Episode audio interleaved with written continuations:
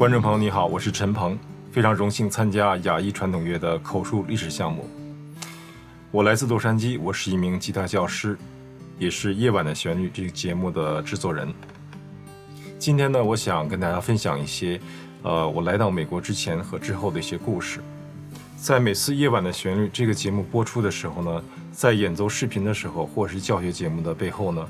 呃，我的台子上会放这样一个装饰的吉他的一个模型吧，或者是一个装饰品。这上面贴了一个拨片。今天呢，我就想讲讲这两件东西的故事吧。呃，大概在一九八五年的时候，我毕业于北京二中，然后考入了北京工业大学。当时我学的这个专业呢，是土木建筑里的桥梁和道路，或者是交通工程吧，和交通和桥梁有关系。那么这个专业呢，是我不是很喜欢的专业，但是我是个理工科的学生，我又啊、必须也要上大学，因为当时我觉得。上大学是那个年代年轻人比较好的一个出路吧，而且我的父母呢也期待于，呃，我能够大学毕业，然后呢他们会尊重我的选择，去选我喜欢做的事情，我想做的职业去做。那么当时这个职业学完了就五年，这个五年以后呢，因为找工作那个时候吧，我们必须要签一个五年合同，而且第一年不算，第一年叫试用期，所以呢我就把这个六年的时间想省下来，我就。果断的辞职了，这是一个常人不太容易做到的。就是你上了五年大学，毕业以后拿了文凭，然后把一个铁饭碗能够放掉，这是一般人做不到的。因为我当时特别想，呃，出国去看看外面的世界，想去学吉他，这是我一生中最大的一个梦想。呃，那么在大学的时，这个上学的时候呢，这个有一位教师，这个教师来自美国，是位女士，她的名叫 Terry，她呢教我们的英语。这个人呢，就是寄这个明信片或者是这个装饰品给我的人。在一九九二年的时候，我出国了，啊、这是当年圣诞节的时候他寄给我的一个卡片。好，这里边写了一句话，就是祝愿我，呃，所有的梦想都能够成为现实吧，这样一些美好的话。我非常感谢这位老师，因为当时我们那个年代，我想出国的时候呢，主要是，呃，受了他的启发。在每年的联欢会的时候呢，我们学校或者大学里都会有一些，呃，文艺演出。呃，Terry 看了我的演出，在这个新年的时候，他特意呢找到我跟我说：“你有这个天赋，你应该试试去美国接受一些更好的专业的这个训练。”那么当时在国内呢，呃，中国国内吉他这个教育呢，只限于在古典吉他上，还有一些正式的课程，也是比较少见。不是很普及吧，然后在现代音乐，比如说布鲁斯、爵士啊、摇滚这些音乐上，几乎呢大家都在自学阶段，或者是摸索阶段吧，或者是复制一些呃现成的一些作品，然后去一些商业演出这样来做。那个时候呢，我就是参加了一个乐队。中国有两个特别聪明的呃吉他的前辈，一个是叫曹平，一个是在叫曹军，这两个是兄弟俩。这两个人呢都是我的朋友，也是我的老师吧。他们那时组了乐队，我也是跟他们学了非常多的东西。后来呢，我就进入了一个叫时效摇滚乐队这么一个呃商业性的演出乐队。这是一个旅行的公司哈，做旅游的，它叫时效，所以呢，这个名字呢就叫时效摇滚乐队。呃，这个乐队呢，实际上就是后来唐朝这个乐队的前期，因为呃刘宇君、老五、丁武，后来我们都在这个乐队里做。后来这个乐队慢慢就演变成了唐朝乐队。那个时候我要大学毕业，后来呢我就撤出了这个乐队了。这样看来呢，在出国以前呢，在现代音乐这些演奏上呢，我有一些基础。在这之前呢，一九八八年我曾经参加过一个牡丹杯的古典吉他大赛。因为在小的时候，我从小十三岁左右的时候呢，呃，最开始学的是古典吉他，而且后来一直在坚持练习，但是大部分时间都在自学，因为我说过那个时候教学的条件。学习条件是非常有限的，那他的资料呢也是非常有限的。在这之后呢，我就结识了刚才我说的 Terry 老师，这个外教呢是教我英语的第一位外国老师。也很快呢，在两三周以后呢，我可以开口说英语，因为当时我们上大学都是在读英语、背英语，啊，可以读一些，但是呢，可能口语差很多。他是第一位让我开口说英语的一个外教老师，非常感激他。直到现在，我每次看到这个，呃，吉他的这个装饰品吧，我都会想起这位老师来。他是一位恩师，对于我来说是这样，也是呃让我第一次想出国学习吉他的这样一个启发的一位教师吧。在这之后呢，我就一直在练习吉他，而且呢写了很多作品。那个时候我们没有现在这些设备哈，现在手机都可以录成非常好听的一些高质量的一个作品哈。那么那时候我们都用四轨机，就是磁带，然后放进一个特殊的机器，它叫四轨哈，只能录四轨，用它来做一些小样哈，做是样品吧来去做。呃，每天沉迷在这个音乐的世界里吧，然后特别的有兴趣再去学。我做了一些音乐以后呢，我就把它录成磁带寄到美国一个音乐学院。这个学院呢，有一位大师叫做 Scott Henderson，他特别喜欢我的作品。呃，虽然这些作品不完美，而且录制也比较粗糙，但是他能听出来一些呃精彩的地方吧。所以呢，他就呃给我回信，而且希望呢将来有一天能见到我在这个学院。我就考到了这个学院，因为当时的好多吉他手都想考入这学校，我算是比较幸运的，因为他们有考量。要有作品，有一定的英语的能力，至少听课是没有问题哈，可以沟通，这样比较方便。所以我是非常幸运，当时呢就来到了这个美国，也是中国在这个中国的吉他手第一位来到美国这个音乐学院学习的呃一名学生吧。记得当时报道的时候，因为我个子很高，他们认为呃从来没见过中国的学生来，所以大家都认为我是韩国人，所以。向我问好都是用韩韩语来去问好，然后呢，看我没什么反应，再说日语也不对，后来才知道我是一个啊中国大陆来的一位学生啊，所以是非常的罕见。当时呢，报到以后我去上课就找到这个 Scott Henderson，Scott Henderson 就是在 Pick 上签名的这个啊，这个拨片上签名的这位老师，他是一位极其天才的一个吉他老师。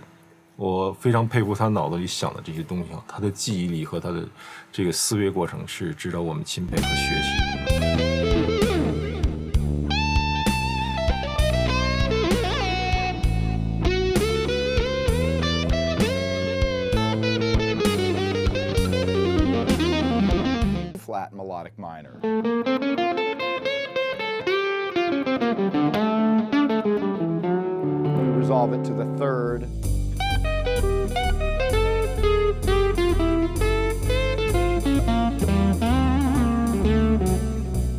You're hearing the scale switch from E melodic minor to B flat melodic minor before it goes to the four chord。那么他在正在教课，我第一天上课的时候就想去找他去看看他，然后呢，让我特别惊讶的这个就是他的欢迎这个仪式，因为当时他正在上一个大课，有大概三十人、四十人在教室里哈， 正在听。我推门进去后敲门。以前我寄过一张照片给他，所以他才认出我来是谁。然后他就停止了教课，然后拉着我的手就下楼出去，走到那个停车场，拉开他的那个车哈，他一个 van 就是那个面包车，很大的那种车。然后呢，让我坐进去看，我就很奇怪，为什么这样呢？坐在他那司机上一看，他的反光镜上挂着是我那个照片。然后他说：“你看我这车上的磁带，因为我当时寄了一盘磁带嘛，还插在那个磁带那机器上。”他说：“我这个收到磁带的时候呢，我正在做一个在美国的一个三十天的一个巡回演出。他说你这磁带我们就听了一路，一直听来了，挺好。所以呢，他给我了很大的鼓励，也是在这个学院里呢，呃，我最佩服的一位老师吧。学了不少东西从他身上。他给我最大的一个启发，或者是给我最大的一些收获呢，是你一定要学会做到你自己，而且你必须要经历很多。”我曾经经历过的事，他是这么来说的。因为当时我总觉得跟随一位吉他大师可能会有些，呃，近路可以走。但是他给我的回答是：你必须要经历我所经历的所有的东西，你才能成试图成为你自己，或是成为成功的一个呃音乐人。当时我听了这些话，非常的呃有触动。我觉得他这句话说的太有道理了。因为我们想成为别人是永远不太可能的，只有打通你自己哈。这个血脉也好，像武林中的这种故事一样哈，或者是打通你的思维这种思维概念，或者是理念，然后你才能彻底的明白这些事情，啊，成为你自己，呃，完成你自己的这个梦想吧，或者是达到你想要的那个境界。在 MI 上学这期间呢，我还做了一件事情，呃，是关于这三张纸的故事。这三张纸可不是普通的纸哈，在历史上，我觉得它是有一定的价值的。这是 MI 为中国特别制作的一个课程的计划书，这个上面有精确的写了有多少是视频，有多少是音频，还有多少在书上面。MI 有五个学校，它叫 GIT 啊，GIT 就是 Guitar 这个缩写嘛，Guitar Institute Technology。然后有 BIT 是 Bass，还有 PIT Percussion 打击乐，还有 KIT，KIT 是 Keyboard 键盘，然后最后一个叫 VIT。VIT 是唱歌 vocal 哈，那么现在 MI 又加了 RIT recording，就是录音哈或录像制作这样一个技术，也是我们现在多媒体里必须必备的一些技巧吧。当时 MI 的校长和他的教学主任呢，为此呢特意到中国走了一趟。在中方联系的呢是 MIDI 音乐学院，这个学院呢当时和 MI 试图在合作制作这个视频，这是当时非常好的一个项目吧，因为我们特别缺这样的知识，也没有一个正规的学校啊和中国人联系上。呃，我在中间做了很多联系的工作，也试图把它翻译这些教学的资料，把它翻译过来，去协助一些制作吧。呃，然后呢，MI 在这学校里选了四名非常出色的音乐人，分别是吉他手。贝斯、键盘和鼓手，没有选歌手，为什么？因为他是为中国打造的是这个教学，他们有一个语言唱歌上的有一个语言上的一个差别吧，所以就没有选歌手。这个视频做好以后呢，到后期制作的时候呢，就给我看了一下样板，而且把这个详细的资料也都发给我看了。就在这个时候呢，很遗憾的是呢，他们问了我一个问题。他说：“你能不能联系一下中方的代表？我这个这套教学的版权怎么来保证？怎么做这个版权的保护？”那么我从 MIDI 音乐学院得到的答这个答案的是：我们没法保证这个版权，无法保证。因为当时中国可能没有这种技术，或者也没有办法去控制这些东西。那 MI 这个一听，他们是非常的失望，他们觉得不能再进下去了。但是很可惜，前期的投资几乎全做完了，而且样带也给我看了，这个录像带，呃，资料都出来了。但是呢，很遗憾，这是我觉得非常遗憾的一件事情吧，就等于是到最后就没有执行下去。如果执行下去，或者是当时有一个公司或某一位呃比较有钱的这个个人吧，一次性买断了这个版权，而只在中国播放了这个视频，没有考虑到这个经济效益，只是他只是做了一件事情的话，或者是一些财团支持的话，那么今天的中国可能在现代音乐上就不是这样了，因为 MI 在日本有一个分校，MI 当时是想在中国通过这个视频看一下，然后在中国建立一个学校，是分校吧。嗯，这样是多么好啊！因为我在音乐学里看到了太多优秀的演奏这个吉他大师，如果他能亲自到中国分校哈、去演奏的话，那是一个呃极其难得的机会吧。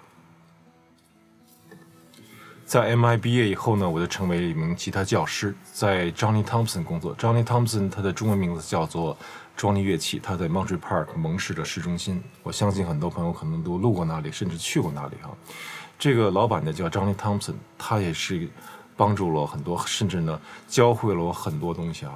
有一次呢早上上班的时候，刚刚十点钟开门，没有什么人，呃，前边呢只有我一个人。那么有一个人拿了一把吉他进去，很漂亮的一把吉他，呃，我一下看挺好，我认为弹还特别好，非常上手。当时呢他才卖两百块钱，我觉得哎这挺好，我可以买下来啊。正好我缺一把吉他那时候。啊、那比外边卖的价钱要便宜多了，虽然是二手的。然后我就好心跟老板说了，我说我想买这把吉他，可以不可以？老板说好吧，呃，我来买。老板就去写了个支票，去是可能把它买下来了。然后呢，这人刚走，还没到三分钟、五分钟左右吧，我就想把它买下来。这样的话呢，老板一转手给我，他说你付我四百块就好了。我特别惊讶，当时这就是商业跟艺术上这种跳跃性思维和冷酷的商业这种思维的差别。那个时候我很年轻，是一个刚毕业的学生嘛，所以我不太理解。后来从这件事我才彻底明白，老板说了一句话：商业就是商业，如果没有商业里边的赚钱这些的话，根本就不再会有任何生意，以后就没有生意可以做了。所以我特别理解。所以呢，从这件事我看。我可以当时用二百块把它买下来，不跟老板说。但是我跟老板说了，老板说了一转手卖给我，三分钟就翻了一倍。